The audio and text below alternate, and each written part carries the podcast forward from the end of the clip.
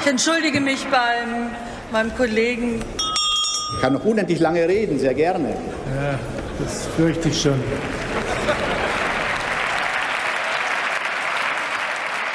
Hallo und schönen guten Tag. Hier ist die neue Folge vom Bundestalk, dem Podcast aus dem taz Parlamentsbüro. Uns hat ein Hörer geschrieben, voll des Lobes natürlich, aber er hat angeregt, dass wir in manchen Folgen einzelne Inhalte noch tiefer beackern sollen als wir das ohnehin schon machen. Und er hat auch gesagt, wir konnten ruhig nur noch ein bisschen nerdiger werden. Und genau das werden wir heute versuchen. Es soll nämlich in dieser Folge um Klimapolitik gehen und wie das den Wahlkampf prägt oder eben nicht prägt. Die Frage ist, ist uns das Klima eigentlich doch egal? Warum wird im Wahlkampf so oft an den Herausforderungen des Klimawandels oder der Klimapolitik vorbeigeredet? Und wie glaubwürdig ist das, was dann doch gesagt wird? Darum soll es heute gehen und wir zeichnen auf am Donnerstagmorgen, genauer am 16. September. Ich bin Sabine am Orde, ich bin innenpolitische Korrespondentin der Taz und ich schreibe derzeit vor allem über die Union. Und bei mir sind in diesem kleinen Raum, der den tollen Namen Taz Podcast Studio hat, zwei echte Klimanerds der Taz, Malte Kreuzfeld und Bernhard Pötter, die sich aber jetzt erstmal selbst vorstellen. Hallo ihr beiden. Hallo. Hallo, ja, ich bin Malte Kreuzfeld, bin auch im Parlamentsbüro der Taz, ja auch schon mal bei diesem Podcast dabei gewesen und kümmere mich da vor allem um die deutsche Energie- und Klimapolitik. Außerdem in der letzten Zeit viel um Corona, aber darum soll es ja heute nicht gehen. Nö, das nicht. Ja, Bernhard Pötter äh, aus dem äh, ÖVI-Ressort, also Ökologie und Wirtschaft. Äh, ich mache seit langem Energie und Klima äh, und Umwelt insgesamt. Ähm, macht die internationalen Sachen auch, die deutschen Sachen. Also Malte und ich, wir äh, spielen uns die Bälle zu, was das Politische angeht. Und den Namen Nerd oder die Bezeichnung Nerd trage ich mit Stolz, was das angeht. das ist wunderbar, das ist wunderbar. Ich glaube, auch genauso war das äh, äh, von dem Hörer äh, gemeint, der das geschrieben hat. Äh, fangen wir mal an mit dem Text, den der Uli Schulte, unser Kollege im Parlamentsbüro, ähm, Anfang der Woche geschrieben hat, nach dem zweiten Fernsehtriell. Ähm, darin stand der schöne Satz, wer zuhörte, könnte auf den Gedanken kommen, dass günstiges Benzin ein Menschenrecht wäre. Hat er recht? Und warum ist es so, ihr beiden? Ja, die Triell, das war aus meiner Sicht auch eine extrem traurige Angelegenheit, was so ein bisschen dieses ganze, diese ganze Katastrophe dieser, des Klimathemas in diesem Wahlkampf so auf den Punkt gebracht hat, weil es dermaßen oberflächlich abgehandelt wurde und dermaßen auch einseitig darauf konzentriert, wird Klimaschutz teuer und für wen? Und diese ganze Idee, wird kein Klimaschutz vielleicht viel teurer? Und es wurde immer noch wie so eine Option, machen wir das jetzt oder lassen wir das, wenn es zu teuer ist? Und diese ganze, diese ganze Sache, wir müssen das auf jeden Fall machen. Und ja, es wird teuer, aber alles andere wird viel teurer. Und ich fand sowohl die Fragen unerträglich äh, und auch einen großen Teil der Antworten, die echt irgendwie so gezeigt haben, auf was für einem Niveau das Klimathema, wenn mal Millionen Leute zuhören, auf den beiden großen öffentlich-rechtlichen Stationen immer noch behandelt wird. Das war tatsächlich so ein bisschen gruselig. Und jenseits des Triellens, Bernhard? Es sind ja nicht, ja, aber es sind ja auch nicht nur die öffentlich-rechtlichen. Also das erste war ja nicht viel besser. Ähm, ich finde interessant, äh, dass man, dass man sieht einfach, ähm, wie komplex dieses Thema ist und wie wenig mit dem Thema dann auch umgegangen werden kann. Also es wird halt versucht runterzubrechen auf so Fragen wie äh, wollen Sie den, wann wollen Sie den Verbrennungsmotor verbieten? Irgendwie, wann steigen wir früher aus der Kohle aus? Und äh, wollen Sie äh, Inlandsflüge verbieten zum Beispiel? Und das sind so Sachen einerseits verständlich, weil da ist es das, wo es die Leute möglicherweise direkt betrifft. Andererseits sind das genau die Themen, äh, die eigentlich entweder schon geregelt sind oder zu regeln sind äh, aber die äh, ähm, keinen großen Einfluss haben. Und die Sachen, die wirklich was bringen würden, also zum Beispiel beim Thema Gebäude oder äh, solche Sachen äh, oder beim Thema Industriepolitik, die kommen erst gar nicht aufs Tapet. Und ich glaube, das hat auch damit zu tun, das muss man sagen, dass eben auch die äh, wir als Medien und die viele von den Journalisten und Journalistinnen äh, nicht wirklich wissen, äh, wie es da läuft und wie es laufen, laufen müsste. Und deswegen kommen eben auch die Politiker mit Antworten äh, davon, äh, wo man normalerweise nachhaken müsste, weil einfach äh, sehr viel äh, geblubbert wird. Ist es also ein zu komplexes Thema für den Wahlkampf? Ich weiß noch nicht, ob es zu komplex ist. Auf jeden Fall ist es so, also wenn ich zum Beispiel sehe, dass die FDP sagt, wir tun alles in den Emissionshandel und dann wird nicht nachgefragt. Und eine ganz einfache Nachfrage von, also die FDP zum Beispiel profitiert davon, dass niemand den Emissionshandel versteht. Äh, weil alle sagen, okay, Emissionshandel irgendwie, also auch bei den Nachfragenden. Also wenn, da müsste man fragen, was heißt denn das? Dann würden die Preise ja total hochgehen und das geht ja gar nicht äh, auf der europäischen Ebene und so. Aber das kommt eben nicht. Und die SPD zum Beispiel, Scholz kommt damit weg, äh, dass er einfach das als äh, große Klimasachen ausgibt, was ohnehin schon beschlossen ist jetzt. Und ähm, oder beziehungsweise was beschlossen wurde, bevor sie die Klimaziele noch verschärft haben. Und niemand fragt nach, sie haben doch selber die Ziele verschärft in der Großen Koalition. Was müssten sie denn? Sie müssten doch viel mehr tun.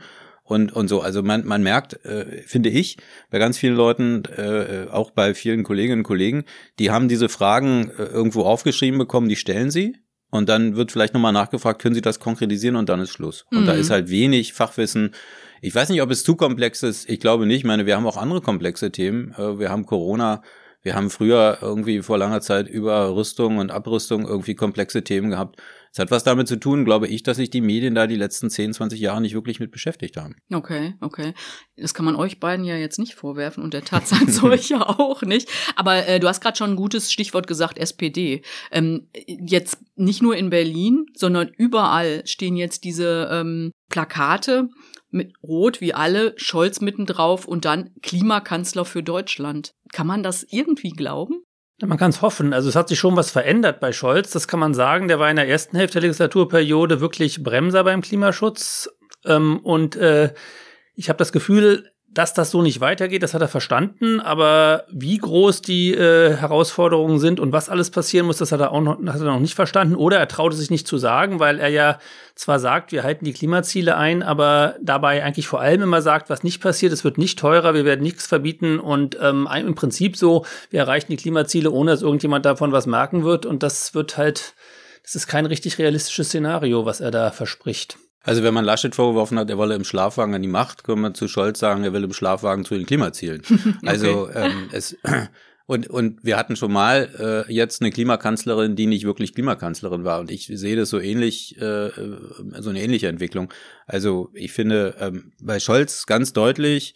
Äh, ich habe ja heute auch einen großen Text dazu geschrieben bei uns, dieser, das ein bisschen analysiert. Ich finde, was mir da klar geworden ist, äh, man sieht ganz deutlich, wo er sich positioniert. Er positioniert, positioniert sich sozusagen in der Mitte, dass er der, der Union zu Recht vorwirft, sie habe blockiert. Mhm. Was auch stimmt in den letzten Jahren, genau. gerade beim Ausbau der Erneuerbaren oder bei der Frage, wer zahlt für die höheren Preise bei den, bei, bei den Heizungen. Äh, also die, die äh, sozusagen kritisiert er praktisch von links, von Ökoseite. Und er sagt aber gleichzeitig, das, was die, was die Grünen wollen, nämlich tatsächlich mehr machen und tatsächlich den Leuten auch sagen, wir müssen bestimmte Sachen ändern und ihr werdet es merken. Da sagt er, nee, nee, nee, nee, mal, also nur, nur mal ganz langsam hier. So, also, äh, und das ist äh, strategisch eine sehr, geschickte, eine sehr geschickte Position weil ähm, ich glaube, er trifft auf den Nerv von ganz vielen, die sagen, irgendwas muss passieren, aber ich, ich will es am besten nicht merken, weder im Portemonnaie noch sonst wo. Hm, klar. Ähm, ob es dann dazu führt, dass er sowas wie Klimakanzler wird, glaube ich, wird sich natürlich hinterher äh, daran entscheiden, erstens, was für eine Koalition geht er ein, zweitens auch, wie ernst meint er es, was er ja versprochen hat, dass er dieses Thema äh, groß im Kanzleramt aufhängt. Mhm. Also so strukturelle, organisatorische Fragen. Mhm. Da wird sich nach der Wahl, und da glaube ich, da ist bisher auch noch überhaupt nichts entschieden, da wird sich dann viel daran entscheiden, äh, wie, wie ernst er es meint tatsächlich. Okay. Ich würde jetzt gerne einmal kurz über die einzelnen Parteien reden und dann tatsächlich inhaltlich über das Thema, was wir ja jetzt gerade am Anfang beklagt haben. Wollen wir ja nicht hier sozusagen genau dasselbe machen. Äh, aber noch mal kurz zur Union.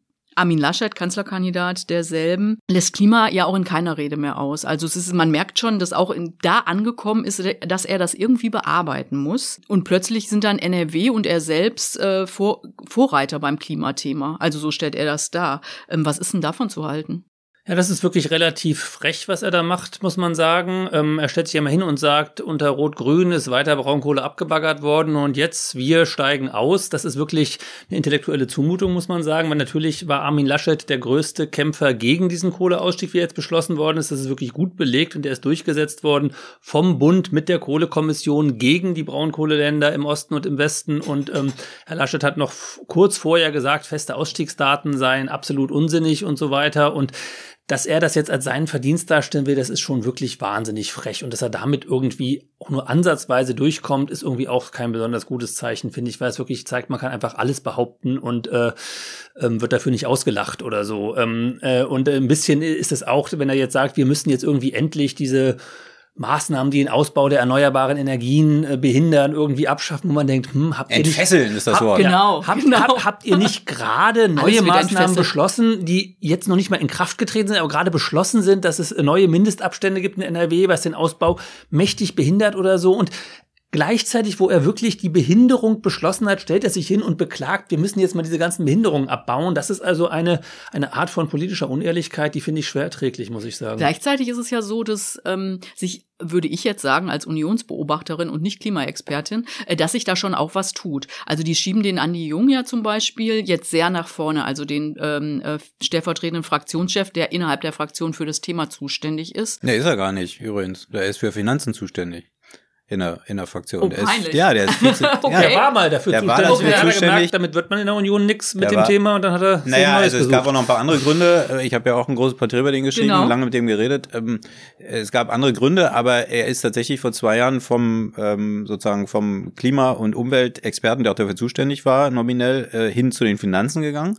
Aber auch das sagt ja was, was Genau. sozusagen, dass sie jetzt kommen und ein Problem haben und ihn holen. Das heißt, sie haben, und das ist genau das Problem der Union, sie haben überhaupt keine Tradition in diesem Bereich. Sie haben ein paar Leute, sie hatten Klaus Töpfer, sie haben jetzt den Andreas Jung, sie haben immer mal wieder einzelne Solitäre, aber es gibt in der Union äh, einfach auch aus dem eigenen Selbstverständnis äh, äh, sozusagen wirtschaftsnah, äh, bürgerlich und da war da war ganz klar Umwelt und Öko ist outgesourced an die Grünen. Das machen nicht wir, das machen die und im Zweifel kommen wir da irgendwie zu einem zu einem zu einem Übereinkommen irgendwie. Aber es gibt praktisch in-house sozusagen bei der Union äh, äh, kaum Kompetenz. Und plötzlich kommt so ein Thema, fällt ihnen so ein Thema auf die Füße. Es gab die Fridays, es gab die Dürre-Geschichten. Äh, plötzlich gibt's auf der EU-Ebene eine, eine, eine CDU, äh, äh, ähm, äh, die ja vorher noch ihre Kollegin war, die mit so einem äh, Paket kommt aus Europa, was sie sehr herausfordert. Und sie haben das Bundesverfassungsgericht im Nacken äh, aus dem April den Beschluss, dass man viel mehr machen muss. Und plötzlich müssen sie sich bewegen, aber sie wissen eigentlich nicht so richtig, in welche Richtung. Und dann ziehen sie natürlich die wenigen Leute, die sie haben, nach vorne. Äh, was ja auch völlig richtig. Das ist ja auch, was die da alles sagen und äh, schreiben, ist alles, äh, hat alles Hand und Fuß. Ähm, die nächste Frage ist, wie sehr ist es umsetzbar? Und äh, wie sehr ist es auch tatsächlich äh, zielführend äh, und wie sehr bleibt ihnen die Wirtschaft bei der Stange? Mhm. Das ist ja auch ein großes Ding. Die ganze, viele Unternehmen sagen, Leute, ihr müsst mal voranmachen, sagt uns mal, wo es hingehen soll. Mhm. Auch da kriegen die Druck. Ne? Aber Sabine, du bist doch die Unionsexpertin auch. Ähm, und da gibt es jetzt ja auch innerhalb der Union diese neue Klimaunion und so. Du hast sie, glaube ich, auch schon getroffen. Hast du denn den Eindruck, dass die da viel zu melden haben? Na, ich, ich, das ist schwer zu sagen. Für, also finde ich jetzt schwer zu sagen. Also ich meine, ich habe Wiebke Winter getroffen, äh, Direktkandidatin für ähm, äh, die CDU in äh, Bremen und Bremerhaven. Junge Frau, die, da würde ich sagen, die brennt für das Thema. Also ähm, äh, die will, die will was. Die hat die Klimaunion gegründet vor nicht mal einem halben Jahr. Und äh, ähm, wenn man es jetzt positiv betrachtet, kann man sagen, ähm, naja, immerhin werden sie jetzt innerhalb der Union wahrgenommen. Sie werden gesehen. Die ähm, Wiebke Winter ist in diesem Klimateam, was der äh, Laschet vorgestellt hat, als erstes von äh, mehreren Kompetenzteams. Die kamen natürlich alle ein bisschen spät aus dieser verzweifelten Situation heraus, dass ähm, klar wurde, alleine wuppt er das jetzt nicht. Ähm, so, aber sehr einflussreich würde ich jetzt erstmal nicht sagen. Nee, also ich glaube auch, die, ich habe ja auch mit denen schon öfter mal geredet. Äh, das sind, äh, wie gesagt, da sind ein paar ähm, Aufrechte, die sich da jetzt sammeln. Sie haben tatsächlich auch, sie haben Altmaier dabei und Karliczek und so, die dann aber, wenn es ernst wird und die zum Beispiel die Klimaunion äh, sehr weitreichende Forderungen auflegt, dann sagen die immer, also Altmaier und Karliczek, die habe ich damals gefragt, äh, nee, nee, also wir sind zwar Mitglied der Klimaunion, aber wir machen uns nicht alle die Forderungen, äh, die, mit denen machen wir uns nicht gemein. Das heißt, wenn es ernst wird, hast du auch wieder das Problem, dass die Leute, äh, die was zu sagen haben in der Partei, dann im Zweifel sagen, naja, da, das ist jetzt aber doch ein bisschen radikal. Ne? Mhm, Also mhm. insofern, ähm, und ich meine, spannend wird natürlich, äh, also gesetzt den Fall, die Union äh, hat wirklich ein Problem bei der Wahl, äh, kommt nicht in die Macht, äh, an die Macht und, und fährt ein wirklich ein ganz schlechtes Ergebnis ein, dann wird's ja innerhalb der Union richtig losgehen mit den mit den Kämpfen untereinander und wer, wer weiß, was aus Laschet wird und all das. Und dann Ja, glaube nicht mehr ich, viel dann. Also Genau. wenn er die Wahlkrachen verliert. und dann glaube ich und dann höre ich auch bei der Klimaunion, wenn ich mit den Leuten rede, die Befürchtung, dass dieses Thema ganz schnell wieder weg ist. Weil es dann nicht mehr zum Kerngeschäft gehört, weil es dann irgendwas Linkes, Grünes ist, was die SPD und die Grünen und wer auch immer macht. Und dann wird möglicherweise äh, äh, ein Flügel stark, der, der sagt, lass uns wieder zurück zu Atom und all diese ganzen Geschichten, die einfach völlig vorbei sind. mhm. Und ist das so, so ein Marsch zurück? Also es könnte auch sein, wenn es der Union schlecht geht, dass auch dieses Klimathema wieder abgewickelt wird in der Union. Mhm. Sehe ich übrigens genauso. Also dass die Gefahr ist, dass nicht nur bei dem Thema, sondern dass es in vielen Bereichen inhaltliche, also jetzt aus unserer Perspektive inhaltliche Rückschritte geben wird.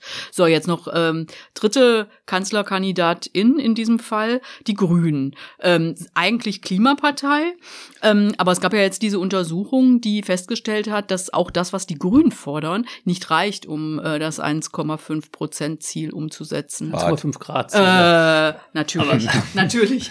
Kein Problem. Klassischer Versprecher. Wird häufiger mal falsch ja. gemacht. Gestern hat selbst, ja gut. Okay, Egal. gut, dass ich zwei äh, ähm, Nerds hier im Studio habe. Also, wie sieht's denn mit den Grünen aus?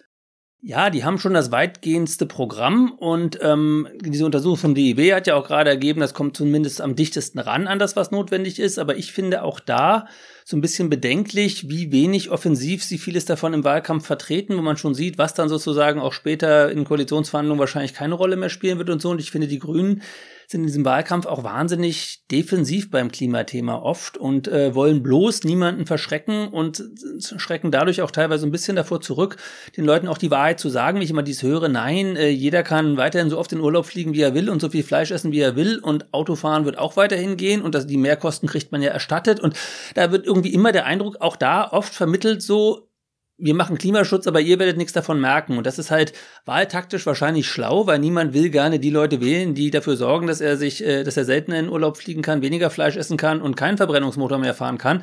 Aber so wird's eben sein. Also die, die Klimaziele lassen sich nicht mit alles bleibt so, wie es ist, erreichen. Und da ist, merke, habe ich bei, auch bei Annalena Baerbock, die hat früher ganz anders geredet, als als sie Kanzlerkandidatin ist teilweise. Die ist da schon wahnsinnig vorsichtig geworden, bloß nicht zu viel Veränderungsangst bei den Leuten zu machen. Man kann es irgendwie nachvollziehen, wenn man guckt, was sofort für eine Kampagne losgeht, sobald irgendwas irgendjemandem weggenommen werden soll, aber trotzdem ist es nicht wirklich sozusagen dem Problem angemessen, weil eigentlich wissen alle, dass es nicht mit vollkommen unveränderten Lebensgewohnheiten alles äh, erreicht wird. Naja, man muss, sich, man muss sich aber ganz kurz, man muss sich mhm. aber auch ehrlich machen und sagen, ähm, also eine, eine als als politische Partei in Deutschland ein Programm aufzulegen, was 1,5 Grad garantiert, ist praktisch unmöglich. Mhm. Also äh, warum? Ja, weil es erstens ist tatsächlich Deutschland ein kleiner Teil. Also du, wir können nicht in Deutschland irgendwie alles machen, um 1,5 Grad zu erreichen. Du kannst sagen, es gäbe, du kannst es runterrechnen, was müsste Deutschland tun und wie wäre das und so. Ja, das ist, das darum ist, geht's ja. Ne? Ja, aber auch das ist irgendwie mit vielen Unsicherheiten behaftet und so. Und also da müsste zum Beispiel viel mehr die internationale Komponente eine Rolle spielen. Darüber wird ja überhaupt nicht geredet. Also was könnte Deutschland international in der EU, mhm. aber auch äh, weltweit machen äh, für sowas wie, wie die gerechte 1,5 Grad äh, Rolle oder dem Pfad. Ich sehe das äh, grundsätzlich so wie Malte. Natürlich äh, sind auch die Grünen vorsichtig und vorsichtiger, aber man muss sagen, tatsächlich immerhin in diesem Ranking erreichen sie, ich glaube, 3,6 von vier möglichen Punkten und mit dem Sofortprogramm, was sie jetzt aufgelegt haben, sind sie irgendwie relativ nah an diesem, was es eigentlich äh, sein müsste. Äh, sie sind von allen Parteien bei weitem die, die am konkretesten und auch äh, sozusagen, wenn du dir, wenn du ins Programm reinguckst, auch die meisten äh, sozusagen Zumutungen äh, zumindest aufschreiben. Mhm. Was sie davon dann umsetzen können, ist natürlich die nächste Frage. Natürlich sind sie jetzt vorsichtig, äh, da nicht in so einen Shitstorm reinzulaufen. Äh, und wir haben ja gesehen, irgendwie was im Frühjahr los war, als Baerbock einfach nur gesagt hat, äh, wir müssen, also der, der, der CO2, mhm. CO2-Preis für Benzin muss steigen, weil ihr GroKo die, die Ziele verschärft habt. Und wenn ihr das ernst meint, dann müsstet ihr das und das machen, was das, was das irgendwie losgetreten hat. Also die Sensibilität ist sehr groß da. Mhm. Stimmt natürlich alles gleichzeitig ist es aber auch so, würde ich sagen, wenn die da härter reingehen würden, wäre natürlich die Debatte auch eine andere. Klar, sie wäre kontroverser, aber die hätten natürlich auch die Chance, das Thema nochmal anders auf die Tagesordnung zu setzen. Ja, was wir ja beklagt haben am Anfang. Ja, aber ich glaube, die Debatte wäre nicht, äh, wir reden jetzt mal äh, über die Details des Emissionshandels, äh, und äh, äh, wie viel und, und, und warum muss man eigentlich den Verbrenner schon 2025 oder 2030 auslaufen lassen, sondern die, die Debatte wäre doch sofort eine andere, nämlich ihr seid die Verbotspartei. Mhm. Ihr wollt uns die Autos Klar. wegnehmen, ihr wollt, dass alles teurer wird. Also, also ich glaube, ähm, von der von der interessierten Seite und äh, also gerade von den anderen Parteien, aber auch von weiten Teilen der Medien, gerade der konservativen Medien, ist doch, gibt's doch wenig Interesse daran, äh, sozusagen eine, eine wirklich äh, inform, informationsgetriebene Debatte zu führen, sondern die warten doch nur darauf, dass man dem anderen und ja nicht nur nicht nur in dem Thema, sondern sonst es ist man hat ja eine Ahnung, es gibt ja überhaupt irgendwie eine große Aversion gegen tatsächlich faktengestützte Debatte zur, mit Lösungsansätzen, sondern irgendwie du wartest nur darauf, dass irgendjemand hinten im Bild steht und unpassend kichert, wie bei wie bei Laschet und schon machst du daraus eine eine, eine, eine Mediakampagne und äh, das kostet die Leute Prozentpunkte. Mhm. Also ich finde, es sind ja auch andere Sachen, die, äh, wo eben nicht tatsächlich darüber geredet wird. Ich fand, letztens gab es äh, im, Fernsehen mal äh, beim RBB so eine so eine Sendung, da würde dann, da wurde dann tatsächlich mal ein bisschen länger über Rente geredet irgendwie mit der und, der, und da wo, konnte jeder und dann gab es Leute, die, und, und ich fand, was für eine also was für eine erholsame Ausnahme von diesen Triels, wo die drei da stehen und nur ihre, ihre Stichworte irgendwie abklappen. Ja, es liegt natürlich daran, dass da so wahnsinnig viele Themen behandelt werden. Ne? Das, aber wolltest du noch was zu den Grünen sagen? Sonst. Äh Nö, mach ruhig weiter. Ich äh, würde gerne noch mal darüber reden, kurz, warum das Thema eigentlich so oberflächlich behandelt wird. Ich war für eine Geschichte, kleiner Werbeblock, ähm, der, die noch kommen wird, ähm, ähm, vor einer Woche oder zwei in Köln beim Rheingold-Institut. Das ist ein ähm, quasi ein Marketinginstitut, die machen aber vor jeder Bundestagswahl tiefenpsychologische Interviews mit einer Gruppe von Wählern und Wählerinnen.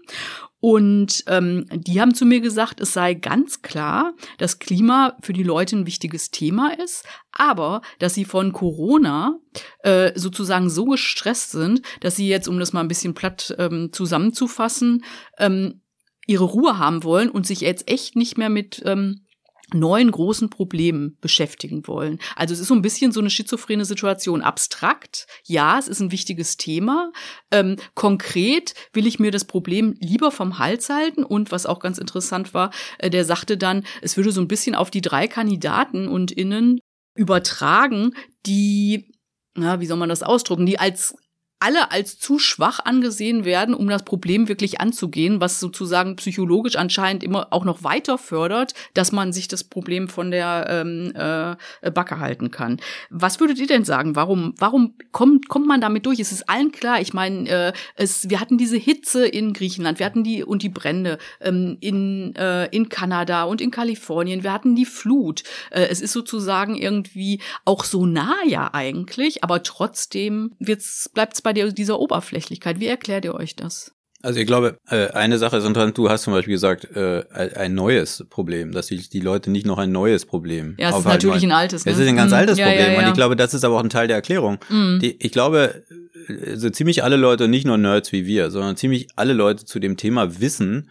haben, äh, ich will jetzt hier nicht der, den tiefen Psychologen machen, aber die, ich glaube, viele Leute haben ein schlechtes Gewissen bei dem Thema. Mm. Die Leute wissen, ja, ja, wir hätten uns da schon vor 20 Jahren oder vor, spätestens vor 10 Jahren richtig drum kümmern sollen. Wir haben es nicht gemacht. Also ich glaube, da wird viel auch deswegen verdrängt. Äh, es ist natürlich ein extrem komplexes Thema, wo man immer denkt, äh, geht es jetzt darum, dass ich fliege oder Auto fahre oder Fleisch esse oder äh, sind nicht eigentlich die Chinesen schuld? So, also dieses, man kann es sehr schnell wegschieben. Was natürlich ähm, auch äh, gerne gemacht wird im Wahlkampf. Ne? Genau. Das kommt ja, auch bei jeder Unionsveranstaltung. Äh, genau. Aber ich würde ja noch mal eine andere Debatte auf und und ich, oder ich würde gerne noch eine andere Debatte aufmachen und sagen, auf der anderen Seite passiert ja schon eine ganze Menge. Also ähm, wenn man sieht, äh, zum Beispiel, wir haben eine Erfolgsgeschichte beim beim Aufbau der Erneuerbaren in Deutschland. Also ich glaube, auch das hat damit zu tun, dass die Leute sagen, ja, aber wir tun doch schon so viel. Mhm. Wir geben doch schon, unser Strom ist doch schon so teuer. So, mhm. die, diese Debatte. Und jetzt kommen wir doch nicht mit mehr. So, mhm. also ich glaube, es ist so eine Gemengelage und äh, wie man da rauskommt, ich, da gibt's ja schon äh, durchaus, finde ich, auch gute Ansätze. Äh, zu sagen, ähm, wir machen daraus ein Industrieprojekt, zum, zum Beispiel über grünen Wasserstoff, äh, wie das die SPD ganz, ganz stark fährt, aber auch die, also alle eigentlich, auch die Union und die Grünen, äh, zu sagen, wir reden über eine bessere Zukunft und nicht nur irgendwie über das Problem, was es gibt. Wir reden über irgendwie andere Städte, über saubere Luft, über mehr Gesundheit, äh, über, über, über Jobs. Ja? Also wenn man guckt, wie Joe Biden in den USA über das Thema redet, der redet nur von Jobs, Jobs, Jobs. Äh, mhm. Und nicht davon, was es alles kostet. Auch das ist sozusagen diese Kostendebatte ist, ist, ist schwierig. Also es gibt durchaus, ich glaube, es gäbe durchaus äh, Möglichkeiten und gibt auch durchaus Möglichkeiten darüber als Erfolgsgeschichte und da wollen wir hinzureden und nicht, wie äh, viele, auch Lasche zum Beispiel, ist immer mit so einem Unterton, wir müssen doch Industrieland bleiben und wir dürfen nicht. Ja? Mhm.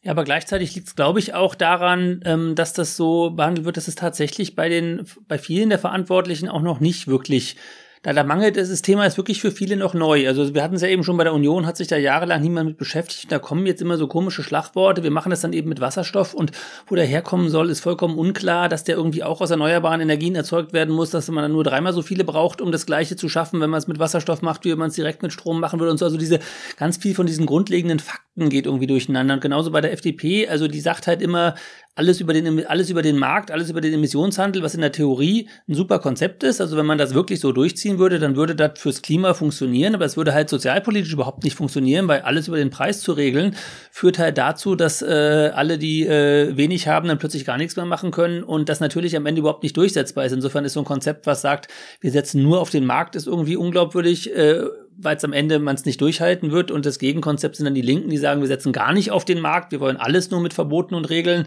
machen oder so. Und der Markt ist von Teufel, was auch totaler Quatsch ist, weil tatsächlich wird man beides brauchen. Und aber die, diese Größe der Aufgabe, dass es nicht so ein Entweder-Oder ist und machen wir jetzt dies oder das oder das, sondern wir müssen alles machen und zwar von allem noch mehr, als wir im Moment vorhaben oder so. Das ist wirklich irgendwie noch nicht da. Das, das ist wirklich, also wie groß die Aufgabe ist, ähm, und das produziert halt auch so eine Enttäuschung. Deswegen ist das, ist das jetzt klar, wenn man jetzt den den Leuten diesen Eindruck vermittelt, Nein, niemand muss in der Kohle um seinen Job fürchten. Ihr dürft bis 2038 da weiter äh, Kohle verfeuern und äh, niemand muss Angst haben, dass irgendwie der Benzinpreis steigt und ähm, sich sein Verbrennungsmotor nicht mehr rechnet. Natürlich muss er davor Angst haben. Das ist ja der Witz der Sache. Der Verbrennungsmotor soll sich nicht mehr rechnen, damit er irgendwie äh, aus dem Markt geht und, äh, und verschwindet. Und natürlich sollen die Leute weniger Auto fahren und mehr Zug fahren und mehr Güter von der Straße auf die Schiene. Und so ist doch der Witz der Sache. Es muss sich was ändern, aber dieser, dieser Eindruck, das verschiebt die ganze Enttäuschung sozusagen auf die Zeit danach. Also entweder entweder wird das Ziel nicht erreicht oder diese Versprechen, keine Angst, euch passiert schon nichts, wird nicht eingehalten. Aber so oder so ist es irgendwie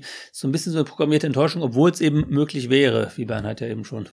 Naja, und das heißt, äh, wie du, wie du richtig sagst, also alle müssten sehr viel mehr machen also alle hier, aber auch alle weltweit. Das mhm. heißt, das Thema ist ja auch einfach riesig. Mhm. Und wenn man anfängt, sich mit dem Thema zu beschäftigen und sagen wir mal die erste Welle dazu nimmt, dann, dann, dann geht einem manchmal auch der Arsch auf Grundeis. Das muss ich auch zugeben. Also irgendwie, ich meine, ich mache das jetzt schon so lange, dass ich da so ein bisschen Hornhaut habe. Aber also, naja, Am Arsch. naja, ja, man, man lese mal diese IPCC-Berichte. Also man lese mal irgendwie und, und nur die Zusammenfassung, 20 Seiten.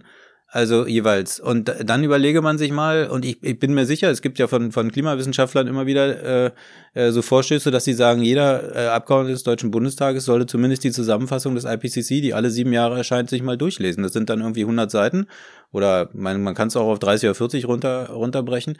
Und wenn man sich das mal liest, dann kann einem auch wirklich anders werden. Mhm. Also was da drin steht und was erstmal sozusagen, wo wir sind wo wir herkommen und dann aber auch, es gibt ja auch immer diesen Ausblick, was dann zu tun ist. Mhm. Und wenn man sich aber nur so ein bisschen damit beschäftigt, und ich glaube, viele Leute machen das ja auch nur, irgendwie morgens beim Kaffee trinken äh, oder eben auch vor so einem Triell, wenn sie sich vorbereiten, dann denken sie, oh, oh, das ist aber echt ein Thema und, äh, und dann kann ich mir schon vorstellen, dass da viele Leute äh, das verdrängen, obwohl, wie gesagt, wenn man dann nochmal eine Ebene tiefer einsteigt, es durchaus eine ganze Menge Lösungsmöglichkeiten gibt. Ne? Ja, das ist ja jetzt ein super Stichwort für, ähm, ähm dass wir jetzt mal zu dem Punkt kommen, was muss denn eigentlich passieren? Also, ähm, wenn wir jetzt mal die Parteien und so außen vor lassen, sondern jetzt aus eurer Sicht, was müsste jetzt politisch ähm, passieren, nach ähm, der Bundestagswahl. Und ich frage jetzt mal zuerst Bernhard, ich kann jetzt kann ich mich noch einen kleinen Werbeblock einfügen, der nämlich gerade ein Buch geschrieben hat mit dem schönen Titel Die grüne Null, der Kampf um Deutschlands Zukunft ohne Kohle, Öl und Gas.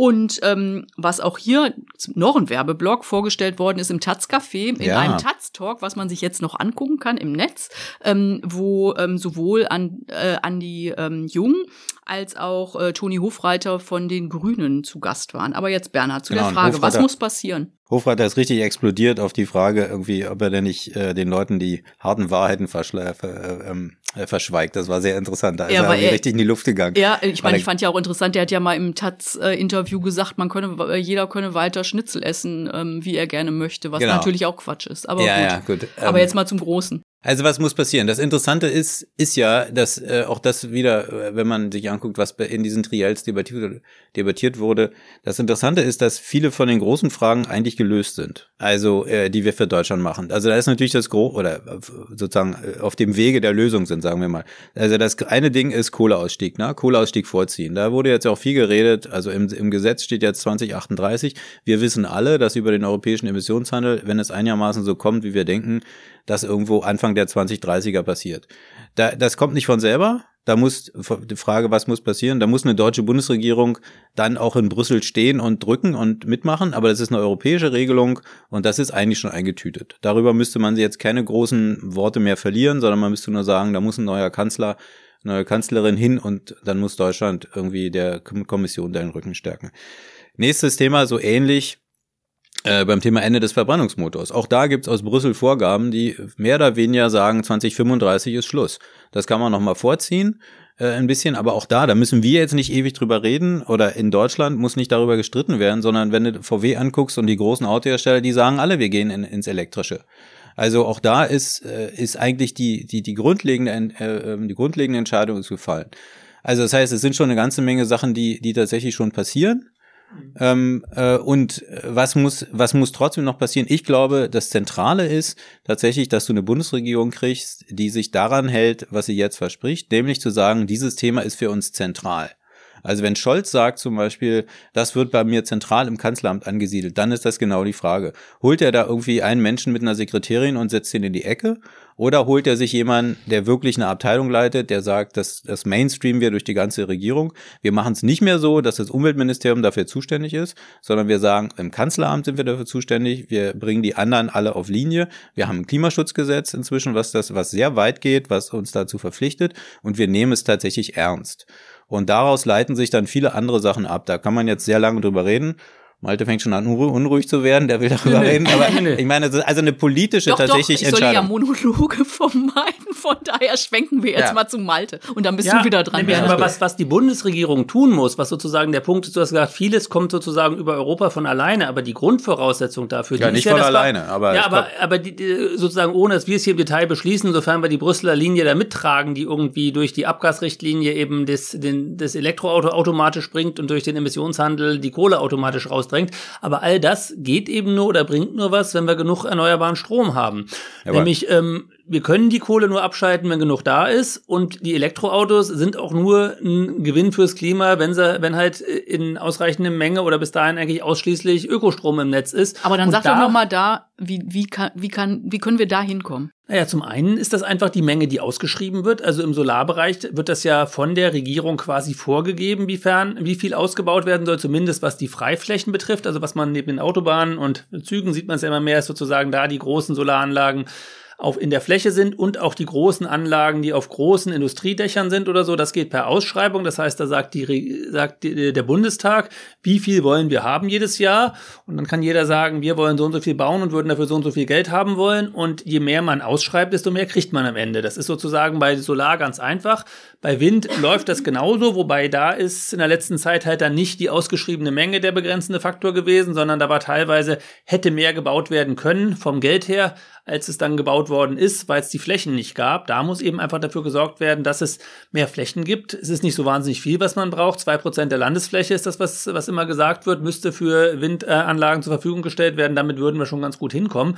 Ist nicht so wahnsinnig viel, gibt aber halt erstens viel Widerstände. Jeder denkt lieber woanders oder so. Und da irgendwie zu sagen, erstens, die mehr Flächen ausweisen, dann die Widerspruchsmöglichkeiten muss man da irgendwie beschneiden, wenn das schneller gehen will und man muss die Anlieger finanziell besser beteiligen, damit die nicht trotzdem auf die Barrikaden gehen. Aber da beißt sich dann der, also, oder da, da kommen, kommen wir wieder zu dem, was ich sagte. Wenn du eine Regierung hast im Kanzleramt, die sagt, das ist unser Ding, das brauchst du eben dafür. Du brauchst nicht wie jetzt, äh, dass dann irgendwelche Windkraftleute äh, da alleine auf dem Land sind und sich gegen die Leute wehren müssen, sondern du bräuchtest von oben aus dem Kanzleramt und überhaupt die Regierung müsste sagen, wir wollen die zwei Prozent und müssen, müsste eine Kommunikationsstrategie auflegen, müsste sich überlegen, wie redet man mit den Leuten, welche Regionen werden bevorzugt, welche werden benachteiligt, was kriegen die dafür, also sozusagen so eine, auch so ein, die Leute, ich war ja zum Beispiel für das Buch bei vielen Leuten bei, bei Windkraftgegnern und die sagen halt ganz häufig, auch nicht zu Unrecht, wir sitzen hier auf dem Land, wir leben ökologischer als ihr blöd blöden Städter und wir kriegen die Dinger vor die Nase geknallt und ihr macht gar nichts. So, also da muss man sich mal überlegen, äh, geht man damit, wie geht man damit um? Also und wie könnte so man damit positiv umgehen? Naja, man könnte sagen, zum zum Beispiel erstens, wo sollen die, wo sollen diese zwei Prozent sein? Nicht alles da, nicht alles in der, in der, in der Uckermark und einem MacPom, äh, obwohl da der beste Wind ist, sondern wenn die Leute dann irgendwann sagen, hier gibt's ein Problem, dann sagen, dann machen wir halt Schluss und wir bauen auch im Süden Deutschlands, wo es ja relativ wenig ist. Oder zu sagen, äh, was jetzt ja kommt, wir beteiligen die Kommunen finanziell, ihr habt was davon.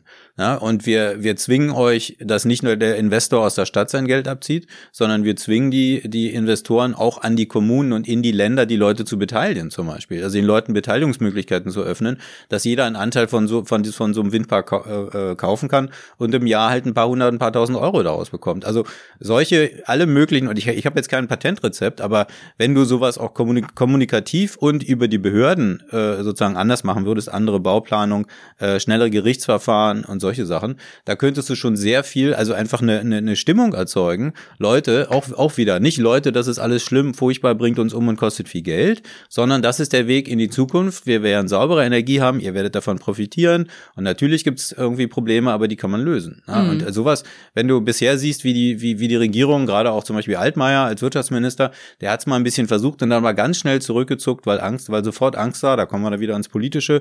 Viele von denen, gerade im Osten von, die, von diesen Gebieten, sind dann AfD-Gebiete und die hatten halt total Angst, wenn sie da voranmachen, irgendwie wird die AfD stark. Mhm. Damit muss man irgendwie umgehen. Mhm, mhm, also andere Kommunikation, ganz wichtig. Auf jeden Fall, ja. Ähm, ich würde noch auf einen anderen inhaltlichen Punkt gerne kommen. Was ist denn mit Wohnen, Bauen und so? Das hatten wir jetzt noch gar nicht, ist ja auch ein wichtiger Punkt. Ja, das ist ein wichtiger Punkt, aber da ist halt zumindest der Vorteil, dass vollkommen klar ist, wie es technisch gehen kann oder so. Da ist es vor allem die Frage, wer bezahlt das? Also da muss halt viel investiert werden und äh, zu Recht sagt man, das kann man nicht alles auf die Mieter abwälzen, dann wird Wohnen noch teurer und zu Recht kann man auch sagen, äh, man kann es nicht vollständig äh, die Vermieterinnen und Vermieter sozusagen bezahlen lassen, dann rechnet sich vieles einfach nicht und die machen es nicht. Ähm, äh, deswegen ist da jetzt ja schon die Lösung, dass man da halt einfach sehr viel staatliches Geld in die Hand nimmt und ein Teil des CO2-Preises eben auch da in Form von äh, äh, Förderprogrammen wieder ausgeschüttet wird. Da wird es dann irgendwann eher auch so ein Problem, wo kommen eigentlich die ganzen Handwerker her, die das machen sollen genau. und so, weil um die, äh, man muss eben auch, um die Heizung umstellen zu können, die Häuser teilweise dämmen und etwas mehr umbauen, weil dann meistens irgendwie, ähm, um auf diese ökologischen Wärmepumpen, die man dann mit Strom betreiben kann, zu gehen, muss man halt äh, Fußboden- oder Wandheizungen haben. Das geht nicht mit normalen Heizkörpern, zumindest nicht gut und so. Das heißt, das sind immer größere Sanierungen und das findet ja auch schon statt. Also in allen Neubauten ist das ja eigentlich Standard inzwischen, aber eben in den, beim Umbauen machen wir halt im Moment werden zwischen ein und zwei Prozent der Häuser im Jahr saniert, aber wenn wir halt bis 2045 klimaneutral sein wollen, das sind jetzt irgendwie gut 20 Jahre, da musste dann halt jedes Jahr irgendwie äh, eher, eher vier Prozent der Häuser sanieren und das, das, aber das ist, das ist machbar. Auch da ist dann wieder die Sache, man braucht dann halt die Menge an Ökostrom auch, damit man das Ganze vernünftig machen kann. Aber, aber lösbar ist das abgesehen von wenigen Häusern sozusagen, wo äh, es, es gibt immer Ausnahmen, wo es, wo es Schwierigkeiten gibt oder so, aber in der Masse und auf die kommt es ja immer an fürs Klima, da ist das lösbar, sofern man bereit ist, irgendwie Geld in die Hand zu nehmen. Ja, und so einfach ist es nicht, finde ich, mit dem Geld. Also das war eine der Überraschungen, die ich bei dem Buch erlebt habe, als ich mich um dieses Thema gekümmert habe. Natürlich ist Geld eine Frage, aber das ist ja, das ist sozusagen die klassische, auch die klassische sozialdemokratische Methode, irgendwie wirf sie mit Geld, Geld rüber, Geld rüberwerfen, mhm. genau. Natürlich musst du Geld haben dafür, dass das alles funktioniert, aber tatsächlich, was Malte kurz ansprach, diese Frage der Handwerker ist echt ein Problem und zwar nicht nur die Frage, äh, es, also die Leute sagen mir, es gibt gar nicht genügend Handwerker und Handwerkerinnen, um erstens die Häuser zu dämmen. Und zweitens gibt es bei den Handwerker, Handwerksbetrieben, wenn du sagst, du baust eine neue Heizung ein, nämlich zum Beispiel eine Wärmepumpe, was du brauchst, eine elektrische Wärmepumpe statt ein Gas- oder ein Ölkessel, da gibt es bei vielen überhaupt nicht die Bereitschaft und die Möglichkeit, dass die überhaupt wissen, wie das geht, was sie machen, weil die machen seit 100 Jahren Heizkessel, die machen seit 20 Jahren Gasheizkessel und ich habe mit Leuten geredet, die haben gesagt, die wollten ihr Haus oder die wollen ihr Haus sanieren und die sagen, ich will hier eine Wärmepumpe und dann, dann rufst du die Handwerker, und die Handwerker kommen und sagen, wir bauen da eine Gastherme. Und sagst du, nee, ich will aber keine Gastherme, ich will eine Wärmepumpe. Dann sagen die Handwerker, gut, auf Wiedersehen, das war's und kommen nicht okay. mehr wieder, Aha. weil nämlich der Nachbar und der übernächste Nachbar, die sind so voll mit ihren Aufträgen, dass die einfach überall sozusagen das, was sie immer gemacht haben, Gasthermen bauen und sich darum kümmern, eine Wärmepumpe einzubauen. Er sagte, der Mensch, mit dem ich da sprach, er hatte wahnsinnig Schwierigkeiten, überhaupt Handwerker zu finden, die das machen und die das wissen, wie es geht. Und das heißt, diese ganze, also da muss auch wieder von wegen, von wegen Kommunikation, da müsste halt wahnsinnig viel laufen, den Leuten zu sagen, Leute, es geht anders und so geht's anders und schult eure Leute und bildet neue Leute aus. Es muss auch anders gehen, weil es wird halt in Zukunft einfach wahnsinnig ja. teuer sein. Also jetzt noch eine neue Gasheizung einzubauen, wenn man eine Alternative hat, ist halt einfach eine wirtschaftspolitische Fehlentscheidung, weil klar ist, der CO2-Preis wird jedes Jahr steigen und das ist irgendwie nicht wirtschaftlich. Wenn man irgendwie auf die Lebensdauer dieser Heizung von mindestens 20 Jahren rechnet, dann ist das vollkommen klar. Das ist wirklich sehr simples Mittelstufenmathematik, was man dazu beherrschen muss. Aber auch das machen leider viele, weder die äh, Eigentümerinnen und Eigentümer der Häuser und erst recht nicht die Handwerker, dass die irgendwie so ein bisschen Na, und wieder klassisches, klassisches SPD-Feld. Mhm. Irgendwie Ausbildung, äh, Handwerker äh, und so weiter, alles ähm, sozusagen Jobs. Ne? Also ist, ist eine totale, wie man so schön sagt, Win-Win-Win-Option. Mhm. Alle Leute würden, würden gewinnen, man muss es nur mal richtig anpacken. Ich würde gerne nochmal eine, auf ein anderes Feld kommen, äh, was ich eigentlich für abgeräumt gehalten habe, ehrlich gesagt, aber durch meine Beschäftigung mit der Union mich jetzt tatsächlich frage, könnte Atomkraft noch mal ein Thema ja. werden? Weil ich, ähm, äh, ich bin jetzt auf so vielen Veranstaltungen gewesen. Laschet sagt jedes Mal, dass es falsch war, erst aus der Kohle, äh, Quatsch, erst aus der äh, Atomkraft, dann aus der Kohle auszusteigen. Ähm, Merz hat angedeutet, dass äh, das doch wieder ein Thema werden könnte. Und ich meine, noch ist ja nicht ausgeschlossen, dass die Union die Wahl gewinnt und ähm, äh, März Wirtschaftsminister wird. Ähm, ja, was sagt auch, ihr dazu? Ist das totaler Bullshit? Der, ja, oder? totaler Bullshit. Mal, okay. Alter, mach du zuerst, ich mach weiter. ihr müsst ja, ich mein, beide was sagen, wenn das totaler wohl, Bullshit ist. Sehr wohl nee. sagt er ja, spricht er ja nur über die Vergangenheit und sagt, es war falsch das, was auch interessant ist, weil so wie er die Kohle immer verteidigt hat, also das jetzt irgendwie die schon 2023 abzuschalten, weiß ich nicht genau, ähm, äh, auch keine so richtig realistische Option für Herrn Laschet, aber er spricht ja bewusst nur über die Vergangenheit, weil für die Zukunft ist auch denen klar, dass das Quatsch ist. Also die die Energiewirtschaft will es nicht mehr, alle haben sich jetzt darauf eingestellt und diese angeblichen neuen Kraftwerke, von denen Herr Merz da erzählt, das sind halt Fantasiegespinste oder so und zeigt eigentlich entweder wie wenig Ahnung er hat oder wie wenig Skrupel er hat. Also eins von beiden ist es, weil es ist okay, total. also, aber nehmen wir mal kurz, da, du hast dich ja mit denen mal näher beschäftigt, ja, weil also, die AfD verkauft ja diese gleichen Sachen, diese Kraftwerke, die angeblich mit Atommüll laufen und das ist alles ein Quark. Also sagen wir mal so, wenn du mich vor zehn Jahren gefragt hättest, äh, oder wenn wir vor zehn Jahren die Entscheidung gehabt hätten, steigen wir jetzt, damals beim Atomausstieg, steigen wir jetzt so aus dem Atom aus oder steigen wir erst aus der Kohle aus und ziehen den Atom länger, dann würde ich jetzt sagen, oder hätte ich damit gesagt, machen wir. Also ich hätte gesagt, lass uns die AKWs ein paar Jahre länger laufen und dafür schneller aus der Das Kohle hättest raus. du vor zehn Jahren auch schon gesagt? Ja, hätte ich gesagt. Okay. Aber mich hat ja keiner gefragt. wir waren ja alle froh, dass die AKWs. Aber so, also, äh, aber wie gesagt, der Drops ist gelutscht, das ist vorbei. Und heute stehen wir davor. Erstens, äh, du findest keinen deutschen Betreiber, der sagt, ich baue neue, weil sie wissen, es gibt Bürgerkrieg und, äh, und es rechnet, es rechnet sich, sich, halt nicht. Es ist wahnsinnig teuer, die Dinger zu bauen. Also wie man ja sieht jetzt in Frankreich oder auch in England. Äh, ähm, und zweitens auch die Alten weiterlaufen zu lassen. Das wird ja auch immer so schön kolportiert. Auch da gibt's sozusagen jede, jeden Monat kommt letztens wieder der RWE-Chef, die sagen alle, Leute, es ist vorbei. Wir haben uns darauf eingestellt, wir haben gar nicht mehr die äh, Genehmigung, wir haben gar nicht mehr das Personal, wir, wir haben, haben gar nicht mehr die Brennstoffe, so und wir haben also wir können einfach gar nicht mehr es weitermachen. Das heißt, es ist eine totale äh, Geisterdebatte und diese Ge Debatte, die auch Merz manchmal anstößt und die AfD nach dem Motto, ja, da kommt doch jetzt demnächst die vierte Generation, die ist doch total sicher und so. Dazu muss man, und dann beziehen sich alle auf Bill Gates, der irgendwie in seinem Buch jetzt irgendwie geschrieben hat, das sei alles ganz toll. Wenn man Bill Gates richtig liest, sagt Bill Gates selber, was sie bisher haben, sind nur Computermodelle. Sie haben noch nicht mal einen Prototyp, die haben noch nicht mal angefangen, so ein Ding zu bauen. Das heißt, so ein Ding, selbst wenn du es alles darauf setzen würdest, bräuchtest du vielleicht ein Jahrzehnt, bis du damit wärst. Okay. Und das Jahrzehnt ist das, in dem aber die Entscheidungen fallen müssen. Okay, wenn's Quatsch ist, lassen wir das totaler jetzt einfach Quatsch. mal. Totaler Quatsch, dann lassen wir das einfach mal dabei. Wir müssen jetzt ja hier mal in die Zielgerade äh, ähm, einbiegen, weil unsere Zeit langsam zu Ende geht. Aber deshalb nochmal zurück zur, ähm, zum Wahlkampf, zur Politik und zur Wahl der Zeit danach. Was kommt denn nach der Wahl? Welche Koalition würde dem Klima am meisten nutzen? Und was ist realistisch? Ja, am meisten nutzen würde jetzt, wenn man sich die Programme anguckt und was da drin steht, ähm, eine äh, Koalition, wo ähm, Grüne, SPD und gegebenenfalls Linke daran beteiligt sind, aber äh, letzteres ist ja relativ unwahrscheinlich. Dass es für Rot-Grün ohne die Linken langt, ist auch relativ unwahrscheinlich, nicht ausgeschlossen, wenn man sich die letzten Sachen anguckt hat, aber doch nicht sehr wahrscheinlich. Aber da wäre sozusagen das meiste möglich. Und das, was aber das Realistischste ist, ist die Ampel im Moment, würde ich sagen, relativ klar, dass es äh, die Wahrscheinlichkeit dafür am größten ist. Und da kann man schon sagen, ist das größte Problem dann äh, bei der FDP, die sind ja gar nicht gegen Klimaschutz, die sind halt nur irgendwie gegen äh, wollen Steuern senken und nicht erhöhen, wollen die Schuldenbremse einhalten und wollen trotzdem, man muss aber viel investieren für den Klimaschutz und ja, auch da wieder sehr, herkommen, ne? sehr, simple, das ist nicht bei Mittelstufenmatte, das ist sozusagen Grund, Grundschulmatte, dass man nicht irgendwie äh, die, äh, die Einnahmen verringern, die Ausgaben erhöhen und keine Schulden machen will.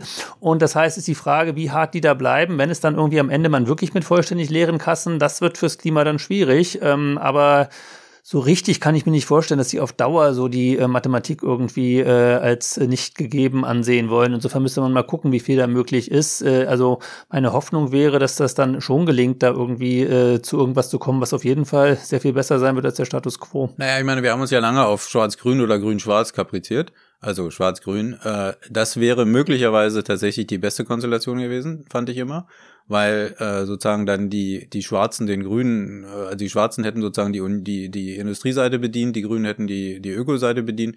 So, also da darüber und es wäre spannend gewesen, wie die sich zusammenraufen.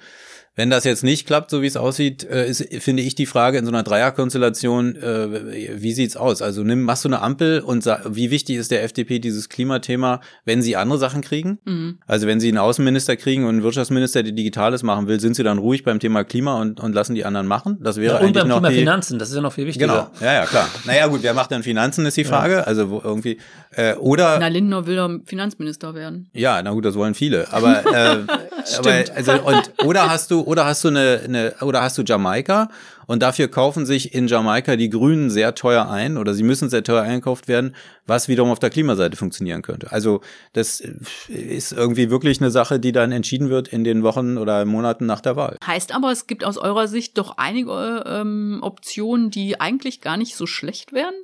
Ja, und also eine, ein eine so. gute Sache, die ja besser ist als früher, ist es, dass es jetzt ja mit diesem Klimaschutzgesetz und den Zielen, auf die sich alle geeinigt haben und die bei allen Beteiligten im Wahlprogramm stehen, ähm, sozusagen das Ziel schon mal klar ist und man nicht mehr sagen kann, allein das wollen wir erreichen, ist schon Zugeständnis an den einen. Es geht jetzt eigentlich nur noch um das Wie in den Koalitionsverhandlungen und nicht um das Wie viel oder was oder so. Ne? Und das ist eben tatsächlich eine Verbesserung, dass dieses einfach sagen können, so nicht, das geht nicht mehr. Man muss dann schon sagen, wie denn dann? Und das ist auf jeden Fall irgendwie eine qualitative Verbesserung zu den letzten Wahlkämpfen, wo die Grünen ja irgendwie jede jede Tonne CO2, die eingespart werden sollte, sich an anderer Stelle irgendwie teuer abkaufen lassen sollten. So und äh, das ist halt eine Veränderung, dass niemand mehr sagen kann, nö. Ja, und ich meine, das, äh, das Interessante oder äh, Schlimme an der Klimakrise ist ja, äh, du kannst sie nicht wegdrücken. Du kannst sie nicht, du kannst sie, wir haben sie ja 20 Jahre weggedrückt, aber inzwischen, wie du ja vorhin auch sagtest am Anfang, irgendwie die Brände, die Überschwemmung und so, die Leute sehen und merken es und du musst als Politik reagieren. Und mhm jede Regierung muss, rea muss reagieren. Jede Regierung, wie Malte sagt, ist ans Klimaschutzgesetz gebunden. Jede Regierung ist an die EU-Vorgaben gebunden. Das heißt, äh, so groß sind die Unterschiede gar nicht in dem, was sie eigentlich tun müssen. Die Unterschiede sind groß, wie schnell und wie ernsthaft sie diese Sachen angehen. Aber selbst eine neue GroKo würde nicht so weitermachen können wie die alte GroKo. Das ist auf jeden Fall auch aber gehen wir mal davon aus, dass es keine GroKo geben wird. Aber wer weiß, wer weiß, ist ja, ja, alles ziemlich volatil. Und damit sind wir jetzt hier am Schluss angekommen. Beim ähm, nächsten Bundestalk, wir erscheinen ja ähm, alle zwei Wochen, wissen wir mehr, dann ist nämlich die Wahl vorbei bis dahin danke ich erstmal euch beiden hier für die ähm, vielen Infos und ja, die gute Diskussion. Und vielen Dank fürs Zuhören da draußen. Und ähm, wer Anmerkungen hat, kann gerne schreiben an bundestalk.taz.de. Manchmal führt das ja, wie ich am Anfang gesagt habe, dazu, dass wir probieren, das sogar gleich umzusetzen. Okay, bis dahin. Tschüss. Tschüss. So, wir sind damit am Schluss unserer heutigen Tagesordnung. Die Sitzung ist geschlossen.